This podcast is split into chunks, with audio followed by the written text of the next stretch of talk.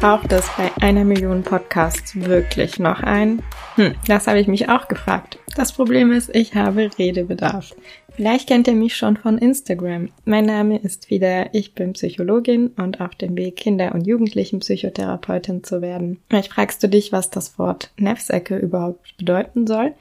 Und zwar ist Nefs arabisch und steht für die Psyche oder das Selbst wird gerne auch als Synonym für den inneren Schweinehund benutzt. Das ist aber nicht meine Interpretation des Wortes. Ich sehe den Begriff eher neutraler. Mir liegt besonders am Herzen, dass niemand mehr als komisch abgestempelt wird. Das heißt, dass allgemein Vorurteile und Mythen rund um die mentale Gesundheit verringert werden, dass es mehr Empathie, Verständnis und Wohlwollen in unserer Gesellschaft gibt und Dazu möchte ich meinen kleinen Beitrag leisten. Auf diesem Podcast werden euch spannende Folgen erwarten zu den Themen Narzissmus, Kindererziehung, Rassismus, aber auch soziale Ängste, Sexismus und Religion. Wenn mein Redebedarf besonders groß sein sollte, werde ich Monologe halten, die ich hoffentlich kurz halten werde. Aber ich freue mich besonders auf die Folgen mit Gästinnen, die uns allen den Horizont erweitern lassen. Ich freue mich auf die kommende Zeit und auf den Austausch mit euch und würde mich freuen, wenn ihr auch zukünftig einschaltet.